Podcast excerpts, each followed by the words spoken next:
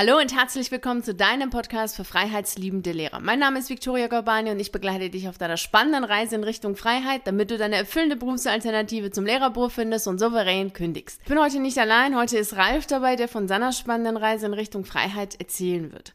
Vielen herzlichen Dank, Ralf, dass du hier bist und dass du dir die Zeit nimmst, uns mitzunehmen auf deine eigene Kündigungsgeschichte. Und herzlichen Glückwunsch schon mal zu deiner Kündigung. Die allererste Frage, wie geht's dir jetzt nach deiner Kündigung?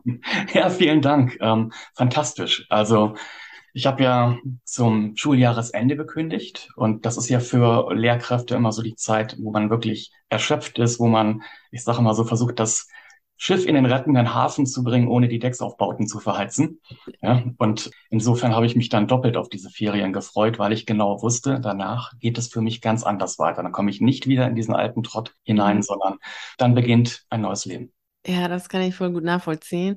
Ja. Ich weiß auch noch, dass ich, als ich selber gekündigt habe, so die ersten Tage, als ich dann so aufgestanden bin und nicht in die Schule musste, so. Also eigentlich muss man ja nicht, aber das Gefühl mhm. ist ja da so, ich muss. Und da musste ich halt eben nicht. Da war das auch erstmal komisch war einerseits total schön. Ich habe mich total gefreut und gesagt, ach, diese ganzen Konferenzen muss ich mir jetzt nicht mehr antun. ich fand die immer so furchtbar. Mhm. Aber anfangs war das auch so, so eine Mischung aus Erleichterung und so, wow, das Leben geht auch ohne Schule. so voller Begeisterung wie so ein kleines Kind. So, wow. geht auch anders. Jetzt kommt mal so eine Frage, die etwas äh, schwierig ist zu beantworten. Ähm, trotz allem wäre es ganz gut, wenn du diese Frage so gut wie es für dich jetzt auch möglich ist, beantwortest. Weshalb wolltest du kündigen? Hm, ja, also da hat sich bei mir im Laufe der Zeit sehr viel Unzufriedenheit ähm, angestaut. Und um es mal so auf den Punkt zu bringen, das war eine Form von, von geistiger Langeweile bei hoher Arbeitsbelastung durch sinnfreie Tätigkeiten. Ja. Sehr gut.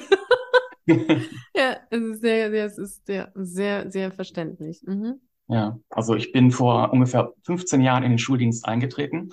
Und am Anfang ist das ja noch so, dass man sich selbst erstmal sortieren muss, dass man seinen mhm. Unterricht vorbereiten muss, seine Erfahrungen sammeln muss. Aber die Arbeitsbelastung, die bleibt natürlich hoch. Also gerade auch durch, durch unterrichtsferne Tätigkeiten, durch administrative Aufgaben wo mhm. nicht immer so ganz klar ist, warum mache ich das eigentlich? Und mhm. das ist dann gerade dieser Zwangscharakter von Schule, mhm. der zunehmend zu einer Belastung für mich geworden ist. Mhm. Also als ich angefangen habe an der Schule, da sagte ein älterer Kollege zu mir, der Beamtenrock kratzt zwar, aber er hält warm.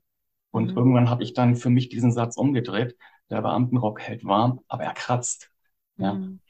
Und das ist etwas, mit dem ich zunehmend Schwierigkeiten hatte. Dann fängt es damit an, auch mit Inhalten, die man vermitteln muss, die wirklich musealen Charakter haben. Und ich muss den Schülern dort etwas verkaufen, hinter dem ich selber nicht stehen kann. Und das zerreißt einen. Und ähm, mhm. dann habe ich irgendwann die Entscheidung getroffen, so geht's nicht weiter. Ja, das ist echt so, dieser Zwangscharakter. Ich finde auch dass den Begriff so gut gewählt, weil das ist, fühlt sich, fühlte sich auch für mich irgendwann an wie Zwang. Also Jetzt auch, wo du diesen Begriff ähm, genannt hast, kommt mir auch wieder so eine Geschichte. In einer Schule, an der ich war, gab es die Vorgabe, dass man, ich weiß nicht mehr die Zahl, aber eine bestimmte Anzahl an Fortbildungen machen musste. Mhm. Und ich habe das nicht gemacht. Und dann hatte ich ein Schreiben bei mir in meinem Fach, um, dass ich sofort auch sehr böse schon, also gar nicht freundlich nachfragen, was ist da, sondern gleich schon böse. Ja, Sie haben das nicht gemacht und Sie müssen jetzt sofort mit der Abteilungsleitung reden. Und wenn Sie es nicht sofort machen, dann müssen Sie sofort zur Schulleitung. Bin ich hingegangen und dann habe ich auch gesagt, dann hat sie mich gefragt, ja, warum nicht, warum ich diese Fortbildung nicht gemacht habe. Und dann habe ich gesagt, ja, ich finde sie einfach sinnfrei. Also mhm. sie bringen mir nichts. Und dann hat sie mich gefragt, ja, was mir denn was bringen würde. Und ich weiß noch ganz genau, dass ich damals gedacht habe, irgendetwas, was mich aus diesem Irrenhaus herausbringt. ich habe das nicht gesagt. Ich habe mich nicht getraut, ihr das so zu sagen. Ich habe gesagt, ja, ich bin eine erwachsene Frau und weiß schon, wann ich was machen möchte. Und dann werde ich es auch machen. Hm. Und dann hat sie gesagt, nee, anscheinend ja nicht, sonst würdest du es ja machen. Dann meinte ich, es ist Zwang. Ja. genau. Und das ist es, ja. Kratzt. Also dieser Rock kratzt wirklich extrem. Hm. Die, die Erkenntnis, ja, der Rock kratzt, es ist sinnfrei und dergleichen wird ja im Lehrerzimmer mehrfach besprochen, analysiert und ähm, man kommt ja mehrfach auch mit den Kollegen zu dem Punkt, ja, das Ganze ist schon nicht wirklich das, was man machen möchte. Und, ja. und wie war das jetzt bei dir? Also der Weg aus diesem, ja, der Wunsch zu kündigen ist da, der Rock kratzt, ich will raus, bis hin zu der Umsetzung. Mhm. Wie, welche Gedanken hattest du, welche Gefühle hattest du? Kannst du uns da mitnehmen in dieser Reise? Also ich habe schon relativ früh angefangen, mir nebenbei ein anderes Standbein aufzubauen. Ich war in unserer Schule für die Pressearbeit zuständig und habe deshalb nebenberuflich nochmal Journalismus studiert. Und so bin ich zum Schreiben gekommen. Das heißt, ich bin morgens um 2.45 Uhr aufgestanden, habe mich an den Schreibtisch gesetzt und an meinem Romanprojekt gearbeitet. Und dann bin ich irgendwann um kurz nach sieben zur Schule gefahren. Und das habe ich über eine längere Zeit gemacht. Und 2019 habe ich dann einen Verlag gefunden, der mein Buch herausgebracht hat. Und dann folgten noch einige Veröffentlichungen in Anthologien. Ein kleiner Literaturpreis war mit dabei. Ja, so haben sich dann Dinge bei mir entwickelt und das war dann irgendwann, war dann auch die, die Entscheidung da, ich mache das jetzt ausschließlich. Es war eine Zeit, in der ich das Gefühl hatte, zwischen zwei Stühlen zu sitzen. Der eine Schuh, äh, Stuhl ist das Zwangssystem Schule, das mich finanziert, und der andere ist das, wofür ich morgens um Viertel vor drei aufstehe. Und diese beiden Stühle, die bewegen sich immer weiter auseinander. Und ich muss irgendwann, wenn ich mich nicht zerreißen lassen will, eine Entscheidung treffen, auf welchem Stuhl ich sitzen möchte. Und mhm. so hat sich das entwickelt. Das ist sehr, sehr, sehr schön, was du sagst. Denn es gibt ja immer wieder Lehrkräfte, die ähm, gerne vom Schreiben leben wollen oder generell sich neben, eben nebenher etwas aufbauen wollen, mhm. nebenberuflich. Und wenn ich dann sage, ja, das kannst du machen, es kostet dich unglaublich viel Energie und Zeit. Das ist mhm. so, kannst du dir vorstellen, wie ein Leistungssportler, der nebenher nochmal äh, studiert oder so. Also wir sprechen mhm. da von sehr viel Disziplin, morgens sehr früh aufstehen, und das wirklich durchziehen hm. und von 70, 80 Stunden in der Woche. Hm. Und dann ist immer so, naja, nee, so das glaube ich jetzt auch nicht. Und dann finde ich das sehr schön, dass du das jetzt sagst. Also kannst du das noch einmal bitte wiederholen. Wann bist du morgens aufgestanden? Ja, um 2.45 Uhr war das immer. ja, also 2.45 Uhr bist du aufgestanden, um hm. wirklich dein Projekt weiter zu, voranzubringen ja. und das hm. nebenberuflich. Hm. Und das ist schon wirklich enorm. Das ist echt enorm. Also auf jeden Fall Respekt, wirklich Respekt dafür. Das zeigt eben, wenn man nebenberuflich als Lehrer sich etwas aufbauen will, um dann später darauf beruhend ausgehen zu können, dass da mhm. sehr viel Arbeit drin steckt. Auf jeden Fall. Ja, auf jeden Fall Respekt. Und was hat denn nun dein Umfeld dazu gesagt, als du gesagt hast, so, ich kündige jetzt? ja, also meine Partnerin, die steht da voll hinter mir. Mhm. Und ähm, ohne das geht es auch nicht. Also wenn du da nicht die Unterstützung deiner, deiner Partnerin oder deines Partners hast, wird das sehr, sehr schwierig. Ja, mein Freundeskreis war wenig überrascht, weil die natürlich wussten, was ich neben der Schule noch, noch mache. Und ja, das war interessant, die, wie Schüler auch reagiert haben. Ich hatte da so eine Situation in einem meiner Werte- und Normkurse wo mich dann Schüler gefragt haben, ob ich den Kurs weiterführe im nächsten Jahr. Und so eine Frage muss ich auch beantworten. Und habe ich gesagt, nein, ich habe gekündigt. Und dann kam natürlich die Frage, warum?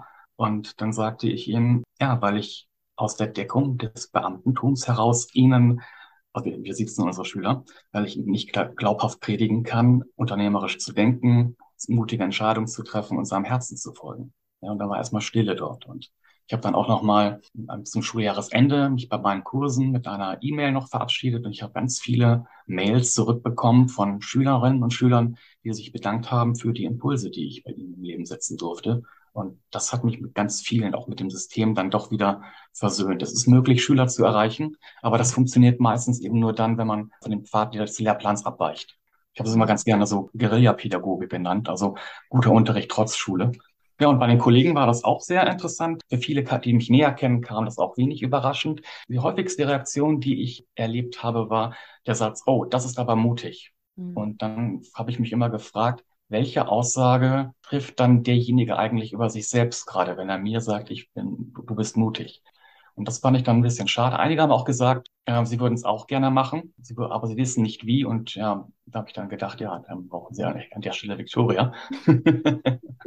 aber insgesamt war sehr viel Unterstützung da und das war sehr wertschätzend und das hat mich wirklich mhm. gefreut. Ja, das freut mich sehr. Und äh, ich finde das auch sehr schön, dass du das eben gesagt hast, auch mit den Schülern, weil das Gefühl hatte ich auch. Also es gab dann so einen Punkt, auch so, so bei mir, dass ich gedacht habe, das, was ich hier erzähle, ist wirklich nur erzählt. Mhm. Was ist nicht wirklich so von Herzen und sowieso gar nicht gelebt, sondern mhm. zumindest nicht so gelebt, wie ich es leben müsste, um es wirklich so rüberbringen zu können, dass die mir glauben. Und da habe ich auch gesagt, ja, eigentlich müsste ich hier raus, weil was kann ich denen jetzt so groß äh, vom, vom Leben da erzählen, mhm. wenn ich selber jetzt hier seit, seit Jahren eigentlich tagtäglich mehr oder weniger das Gleiche mache. Mhm. Und ich hatte jetzt ein paar Schulwechsel gehabt, aber es bleibt immer das Gleiche. Und das finde ich eben auch sehr gut, dass du das auch sagst, dass es im Grunde genommen so ist, dass, dass wir ja gerade sehr viel, gerade als, als Lehrer, finde ich, muss, sollte man schon sehr viel machen und sehr viel Lebenserfahrung mitbringen. Und Erfahrung kann man ja, wenn man etwas erfährt und nicht nur darüber liest mhm. und dann irgendwie in die Schule zu gehen. Ja. Das ist es eigentlich. Und dann finde ich, ist auch die Art der Schüler, also wie sie, also das Verhalten der Schüler gegenüber einem ganz anders. Weil bei mhm. mir war das auch so, als ich gesagt habe, dass ich kündigen will, war das sofort ein ganz anderes Verhalten. Also sie haben das komplett anders wahrgenommen, mhm. Äh, so wie jetzt auch bei dir weil sie dann auch verstanden haben, wow, cool, es geht. Also äh, es war für sie auf vielen Ebenen total toll und bei dir ist es jetzt genauso. Mhm. Deshalb denke ich auch immer dieses, dieser Gedanke, ja, man lässt ja die Schüler im Stich, wenn man geht. Nee, also es ist immer so eine Frage, wie will ich für die Schüler da sein? Also möchte ich ein genau. Vorbild sein? Mhm. Möchte ich denen zeigen, wie schön das Leben ist, wie, wie sehr man auch neue Entscheidungen treffen kann? Oder will ich denen einfach immer nur sagen, ja, alles muss so laufen, wie es immer gelaufen ist? Ja, richtig. Und das mit dem Mutiger finde ich auch immer. Also da überlege ich auch immer, also ist das mutig oder ist das einfach konsequent? Mhm. das ist eigentlich eine logische Schlussfolgerung, weil man sitzt ja im Lehrerzimmer und erzählt ja immer, wie schlimm alles ist. Mhm. Und der, eigentlich ist ja die logische Schlussfolgerung dessen, ins Tun zu kommen. Genau das. Ja, und wenn man das nicht tut, wenn man nicht ins Tun kommt, ich glaube, das ist eigentlich auch das Gefühl, was entsteht an Unmacht und Alternativlosigkeit, wenn man ja sich ständig immer erzählt, wie schlimm alles ist, aber man tut ja nichts. Ist ja logisch, dass man das Gefühl hat, ja, ich bin Opfer und es ist alles ja so schlimm und da kann man ja nichts machen und ich fühle mich so ohnmächtig, ja, weil du nichts tust. Und ja. äh, eigentlich ist es eine logische Schlussfolgerung dessen, zu sagen, okay, jetzt haben wir Millionen Mal analysiert, Jetzt müssten wir jetzt auch mal was tun. genau, stell dir vor, es ist Schule und keiner geht hin. ja, genau. ja, so gesehen vollkommen nachvollziehbar, hm. dass du das auch gemacht hast. Aber natürlich bleibt das äh, mutig, weil, äh, weil diese, also generell konsequent zu sein, hm. mutig ist. Die meisten ja schnell dann äh, einknicken, auch was ihre eigenen Werte, Wünsche angeht, sobald sie merken, oh, alle anderen rufen nicht Hurra, Hurra. Hm. Äh, das ist ähm, natürlich auch der Fall, was auch, finde ich, so innerhalb der letzten zwei Jahre deutlich geworden ist. Absolut, ja. Also im Grunde genommen ist es so gewesen, dass die meisten das gut nachvollziehen konnten, mhm. weil sie auch wussten, erstens, wie du bist und was du ja schon seit Jahren nebenher machst. Und somit gab es für dich jetzt auch keine so super Überraschung, dass jetzt bestimmte Leute gesagt haben, hm, komisch, also das ist doch ein super Beruf, warum willst du da raus? Nein, die Reaktion kam eher nicht. gut, sehr gut. Ja. Sehr gut. Mhm. Also du hast es ja schon vorhin angedeutet. Es wäre mhm. natürlich sehr schön, wenn du uns nochmal genauer erzählst, was du jetzt nach deiner Kündigung machst. Also ich bin Autor, das heißt, ich schreibe Romane und auch Sachbücher. Ich habe jetzt gerade einen Formulierungshelfer herausgebracht, für den ich 15 Jahre lang recherchiert habe.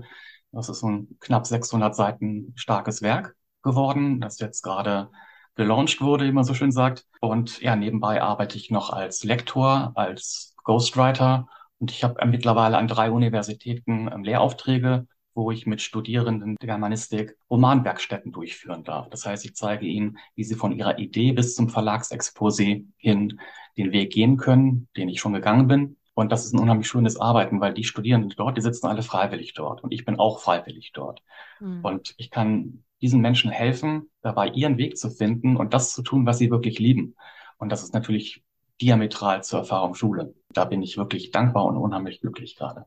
Das ist echt großartig, was du machst. Und es ist auch gut, mal zu überlegen, was für eine Lehrkraft deine Schule und das Land verloren hat. Als Lehrkraft, als Mitarbeiter, als Humankapital. Und dass die Schule so einen Menschen wie dich nicht halten kann, ist echt traurig. Und dann über Lehrermangel zu sprechen, finde ich, ist eine Farce. Ja. Also wenn man noch nicht mal seine eigenen Leute, die so super gut sind, behalten kann, ja, braucht man sich auch nicht zu wundern, dass auch andere nicht reinkommen wollen ins System. Hm. Ich glaube, das ist genau der Punkt. Also man denkt viel darüber nach, wie kann man Anreize schaffen, Lehrer in den Beruf hineinzubekommen, sei es über Verbeamtung jetzt in Berlin soll jetzt wieder verbeamtet werden und dann gibt es ja. auch andere, andere Modelle noch, aber es werden immer die falschen Anreize gesetzt. Man muss nicht, ich sag mal, mehr, mehr Geld bezahlen, man muss einfach den, den Menschen, die dort arbeiten, ein, ein sinnerfülltes Arbeiten ermöglichen. Und ich glaube, das ist sehr, sehr schwierig umzusetzen. Und darüber wird nicht nachgedacht, ja, sondern man denkt in anderen Kategorien und mhm. das System selbst wird nicht hinterfragt. Nee, mhm. überhaupt nicht, gar nicht. Weil es ja auch einfacher ist, ne? Sagen wir auch, komm, jetzt zahlen wir mal 200 Euro mehr, weil darum geht's ja. Es ist mhm. ja jetzt nicht so, dass wir jetzt über Tausende von Euros sprechen. Mhm. Aber auch wenn man das tun würde, ja. das macht den Menschen einfach nicht glücklich. Also Richtig, das ist ja. ähm, vielleicht kurzweilig nett, und ähm, ich weiß noch, als ich aus dem Referendariat äh, dann gewechselt habe und Beamtin auf Probe war, fand ich schon die ersten Monate mein Gehalt super. Aber das waren mhm. wirklich nur die ersten Monate. Und danach dachte ich, oh mein Gott, das soll jetzt mein Leben sein? Ja, genau. Für immer? man will ja kein Schmerzensgeld, sondern man will, dass der Schmerz weg ist. Ne? Genau, richtig, sehr schön. Ja, das ist sehr, sehr gut. Ja, man will, der Schmerz, dass, dass es weg ist und dass man gesund und, und munter ist und sinnvoll, also wirklich sinnstiftend arbeitet und nicht sich jedes Mal selber zwingen muss, das irgendwie den Sinn dahinter zu sehen, mhm. um das dann auch den äh, Schülern ja verkaufen zu können. Fand ich auch sehr schön, dass du das gesagt hast mit dem Verkaufen. Letztlich verkaufen wir ja die Inhalte und es ist so wie alles andere. Wenn man selber nicht dahinter steht, kann man auch die Dinge natürlich nicht verkaufen. Das stimmt.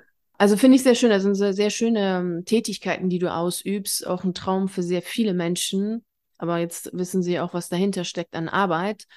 Und ähm, ja, für das Land und für die Schule ist es echt traurig, dass sie dich oder wie, wie viele andere, die rausgehen, sind ja alles, alles sehr fähige Menschen äh, verloren haben und auch dich jetzt verloren haben. Äh, wie hat dir denn das Mentoring geholfen, jetzt genau da zu sein, wo du bist? Also bevor ich zu dir Kontakt aufgenommen habe, habe ich viele deiner Videos auf YouTube mir angeschaut. Mhm. Und da bin ich so ein bisschen um dich herumgeschlichen, wie die Katze um den heißen Brei, wie man, glaube ich, ähm, sagt. und ähm, ja, und das Erstgespräch hatten wir Ende März, wenn ich mich erinnere. Mhm. Und damals hattest du mir klar gemacht, dass es ein 1 zu 1 Angebot ist und kein Gruppencoaching. Und das war für mich ein ganz entscheidender Punkt. Und dass es eben um mein Tempo geht, um meine Themen, und dass wir gemeinsam Etappenziele festlegen und du hast so ganz viel Klarheit geschaffen für mich auch. Den beruflichen Weg, den ich gehen wollte, den hatte ich ja schon vor Augen, sondern mir ging es vor allem ja darum, eben sag mal, emotional den Rücken gestärkt zu bekommen. Und das von jemandem, der den gleichen Weg schon gegangen ist und auch schon ganz viele Menschen bei diesem Weg begleitet hat. Mhm. Ich glaube, das ist ein ganz wichtiger Aspekt, der nicht zu unterschätzen ist, so als Akademiker sind wir ja eher im Kopf als im Bauch unterwegs. Aber es ist eben genau der Bauch, der sagt, ich will weg hier. Dann gibt es auch nach der Kündigung oder davor auch immer wieder Momente, wo man so nachts aufwacht und denkt, mein Gott, was mache ich hier eigentlich gerade? Mhm. Und dann ist es einfach, war es wirklich gut, dich da auch an meiner Seite, also jetzt metaphorisch an meiner Seite zu haben und zu wissen, ja, beim nächsten Gespräch kann ich das wieder aufs, auch auf die Tagesordnung besetzen. Dann sprechen wir darüber und also das ist nicht zu unterschätzen, was man emotional dort zu bewältigen hat, wenn man sich dazu entschlossen hat. Das mhm. kann ich nur sagen. Und da war es wirklich gut und hilfreich, dass du da warst.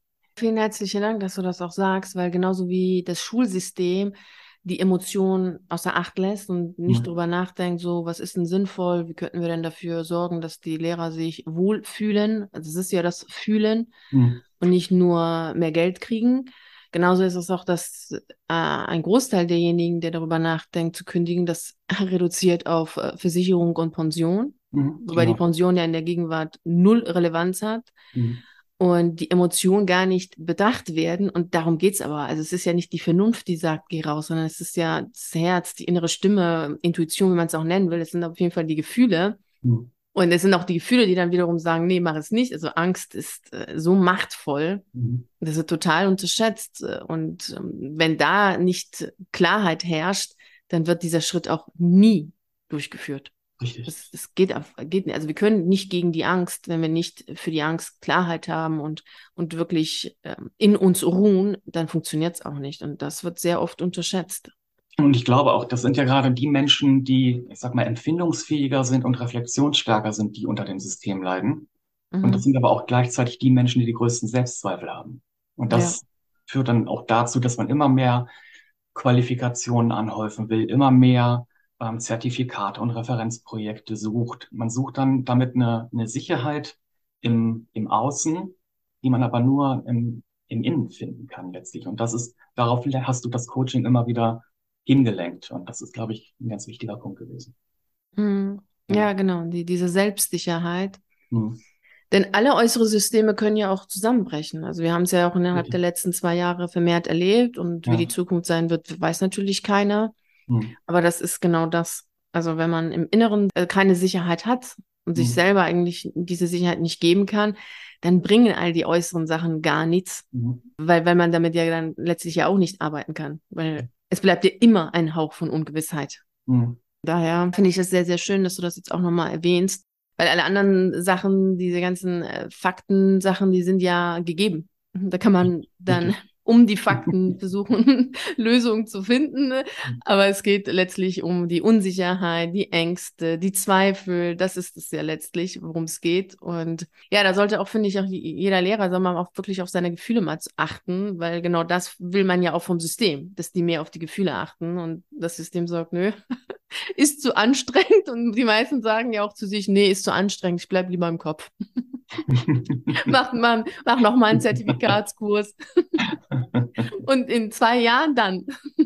ja, und das ist genau der Punkt. Ich denke mal, das gibt so irgendwie aus dem, ich weiß nicht, ob es irgendein General war, der mal gesagt hat, jeder Operationsplan ist dann veraltet, nachdem der erste Schuss gefallen ist. Das heißt, du kannst noch so viele Pläne machen, vorbereitet bist du wirklich nie. Und manchmal muss man einfach wirklich springen. Und ich hatte das im letzten Jahr, bin ich zum ersten Mal aus 4700 Meter Höhe aus einem Flugzeug gesprungen. Und das war, ich habe geschrien vor Freude und, und Euphorie.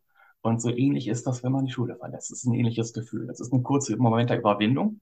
Aber ich kann einfach nur sagen, springt einfach und ihr werdet sehen, dass der Fallschirm wird sich öffnen. Ja, das sind sehr, sehr schöne Worte. Ich wollte dich gerade fragen, was du denn allen, die jetzt zuhören, mitgeben möchtest. Und vielleicht ja. hast du noch andere schöne Worte.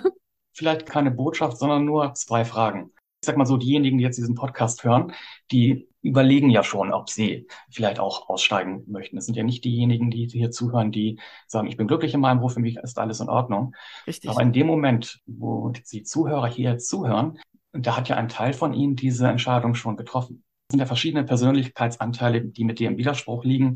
Da, also die Kräfte, die dich rausziehen, die, die Kräfte, die dich ähm, drin lassen wollen. Und du hast das so schön auf den Punkt gebracht mit Frau Sofa und Frau Abenteuer.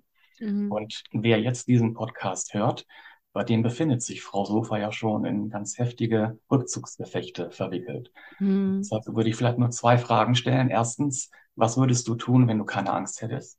Und die zweite ist, worauf willst du am Ende deines Lebens stolz sein? Darauf, dass du dein Berufsleben irgendwie ausgeschmerzt hast oder darauf, dass du mutige Entscheidungen getroffen hast?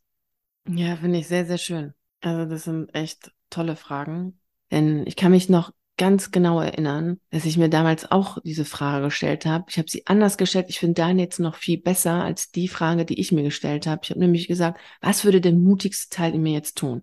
Mhm. Und ich finde deins jetzt jetzt viel besser, weil es ist ja die Angst, die rebelliert. Und dann mhm. sich zu fragen, ja, was würde ich tun, wenn ich jetzt keine Angst hätte? Dann spricht man auch die Angst selbst direkt nochmal an. Und äh, das ist richtig schön. Ja, vielen herzlichen Dank. Finde ich sehr, sehr gut. Und ich finde auch, dass man sich auch deutlich machen sollte, dass kein Mensch über eine Scheidung nachdenkt, wenn die Partnerschaft super läuft. Richtig. Das wäre schräg. also somit ist, ist es klar, dass wenn man über eine Scheidung nachdenkt, dass irgendwas nicht läuft. Entweder will man das dann sehen oder man will es natürlich sich schönreden oder wegschauen. Mhm. Und das ist in diesem Fall das Gleiche. Also kein Mensch denkt über eine Kündigung nach oder befasst sich mit einer Kündigung, wenn alles super läuft. Mhm. Das macht keiner.